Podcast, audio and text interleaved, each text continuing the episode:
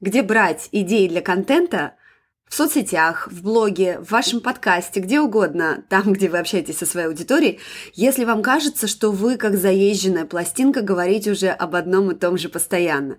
Либо второй вариант, вы только начинаете и вообще не понимаете, какой контент будет интересен вашим клиентам.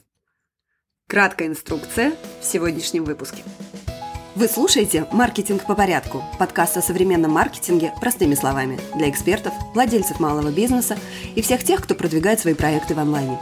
Меня зовут Анна Вишневская, я профессиональный маркетолог и начинал свою карьеру больше 10 лет назад в Microsoft, где я работала с компаниями уровня МТС, Газпром, Билайн. В моем послужном списке Enterprise Marketing Lead корпорации Semantic в России СНГ, работа в международных технологических стартапах и консалтинг малого бизнеса. И я точно знаю, что маркетинг работает, если, конечно, его правильно использовать. Как это сделать? Ответы в вашем телефоне каждую неделю. Привет-привет, как ваш Новый год? Все еще поедаете салатики или уже возвращаетесь в продуктивное русло и начинаете что-то творить? А у нас здесь праздники совсем небольшие, то есть у нас был только один день выходной 2 января, и все мы уже работаем. А, дождь тоже работает без перерыва. В Сингапуре сезон дождей, поэтому если сегодняшний звук будет очень сильно отличаться от обычного, извините, спрятаться от дождя совершенно невозможно, он льет круглосуточно. В общем, сегодня решила чуть-чуть с вами поговорить о том, как брать идеи, где брать идеи для контента, особенно если вам кажется, что вы уже все сказали и сколько можно говорить о одно и то же. А, в общем, во-первых, если у вас возникает такое впечатление, у меня, признаюсь честно, оно возникает, потому что, э, ну, примерно ваши профессиональные темы, они примерно одни и те же все-таки, согласитесь, если вы работаете в определенной нише, понятно, что можно нагенерить контента рядом и около, и вокруг, и это всегда тоже интересно вашей аудитории, если вы хорошо знаете. А, но иногда кажется, что ну сколько уже можно же об этом говорить, я уже вроде бы все сказал. Так вот, как только такое чувство возникает, э, то помните, что спасибо соцсетям и их алгоритмам э, вас и нас слышат очень-очень малая доля наших подписчиков, то есть в соцсетях там какие сейчас эти числа, 3, 5, 10 процентов от силы. А, в имейлах, понятно, это больше, зависит от того, как вы работаете со своей email-базой, какая у вас открываемость и так далее. А, в подкастинге тоже можно отследить, вы видите прослушивание по интересам. Но, тем не менее, не все следят за нашим контентом так же, как мы его создаем. То есть мы знаем все свои темы, нам кажется, что ну вот наши подписчики точно это знают. Нет, это не так. А, скорее всего, все ваши темы и все ваши истории знают ваши подписчики, которые так называемые а, реальные фанаты. То есть они не пропускают ни одного вашего письма, ни одной вашей сторис, ни одного вашего выпуска.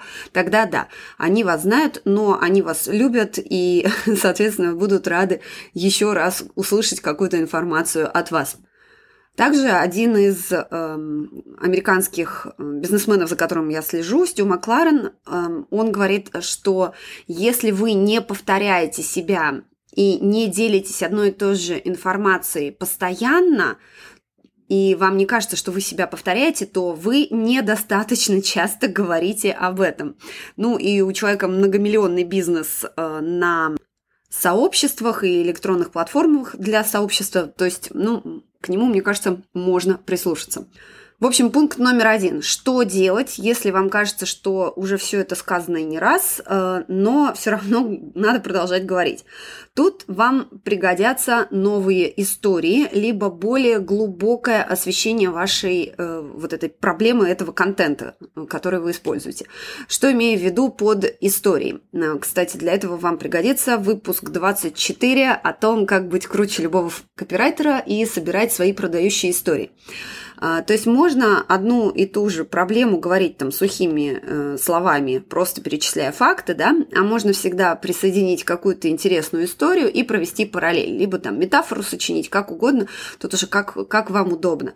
Соответственно, чтобы рассказать какой-то э, момент более интересно, просто соедините его с новой историей, и он уже зазвучит по-новому. Пункт номер два, например, э, предложите тот же самый контент для смежной аудитории, то есть э, либо раскройте его более глубоко. Например, Я часто говорю о том, как можно использовать Pinterest для развития бизнеса, но говорю, например, об этом достаточно общо. А, но я могу начать рассказывать или там создавать посты или что угодно о том, как для своего бизнеса может использовать Pinterest фотограф. И благодаря такому сужению аудитории я смогу показать это использование Pinterest немножечко с другой стороны, потому что сценарии, хотя похожи, но они похожи, например, для меня, как для маркетолога, потому что а, для меня все, что привлекает трафик, можно конвертировать в продажи, да, но я это вижу, потому что у меня просто профдеформация очевидная. вот. Соответственно, э, фотографы, они другим делом занимаются, не маркетинг, соответственно, э, чтобы им показать, как это можно использовать, я сделаю вот такой контент. А, с моей точки зрения, этот контент одинаков одинаков. То есть принципы использования Pinterest одинаковы. Вы создаете контент на Pinterest, дальше привлекаете на свои ресурсы и грамотно конвертируете э, в продажу. Или пока там в лида, который, э, соответственно, станет клиентом. Если вы сейчас, маленькая ремарка, если вы сейчас не понимаете, о чем я говорю, что такое трафик, что такое аудитория, лиды и так далее, послушайте, пожалуйста, самый первый выпуск этого подкаста, э, который называется «Трафик, аудитория, лиды. Все, что нужно знать о продвижении онлайн». Возвращаясь к нашей основной теме, соответственно, э, вы тоже можете легко так сделать, взять э, какую-то часть своей целевой аудитории и сделать контент для нее. То есть он будет вроде бы такой же, но чуть-чуть другой.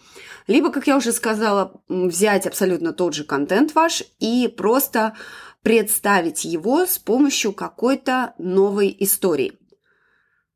Пункт номер два. Как можно сделать, обновить свой контент, когда вам кажется, что опять же все сказали. Посмотрите, что вы уже создавали. Ну, при условии, что вы уже что-то создавали какое-то время назад. Опять же, здесь вам может показаться, что мы уже об этом говорили и так далее, и так далее. Но если вы упомянули это один-два раза, тут можно не сомневаться, что большая часть вашей аудитории э, это сообщение пропустила. Соответственно, вы можете взять свой какой-то старый контент и переработать его по-новому.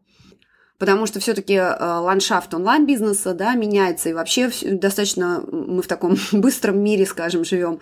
Поэтому тоже можете обновить свой старый контент, сказать, что вот мы его обновили, или не говорить об этом, просто представить это по-новому. Как говорится, э, нету в мире никаких новых оригинальных идей. А, по-моему, это Марк, Марку Твену принадлежит высказывание о том, что все идеи, все мысли для литературных произведений, они уже созданы очень давно. То есть ничего нового уже авторы не придумывают, но они берут это, эти идеи и как в калейдоскопе вы используете одни и те же э, стеклышки и получаете новые рисунки, так и авторы перерабатывают уже существующие мысли и идеи и создают новые прекрасные литературные произведения. А, в общем, в этом плане я считаю, что если мастерам слова, то есть писателям, не зазорно это делать, то и нам с вами, создателям контента, тем более. И пункт номер три, последний, это нужно посмотреть, что говорят ваши клиенты, существующие, если они у вас уже есть, либо потенциальные, то есть те, с кем вы хотели бы работать. А, как это сделать? А, я уже делала подробный эпизод, эпизод номер 13, как узнать, что действительно думают ваши клиенты, не разговаривая с ними.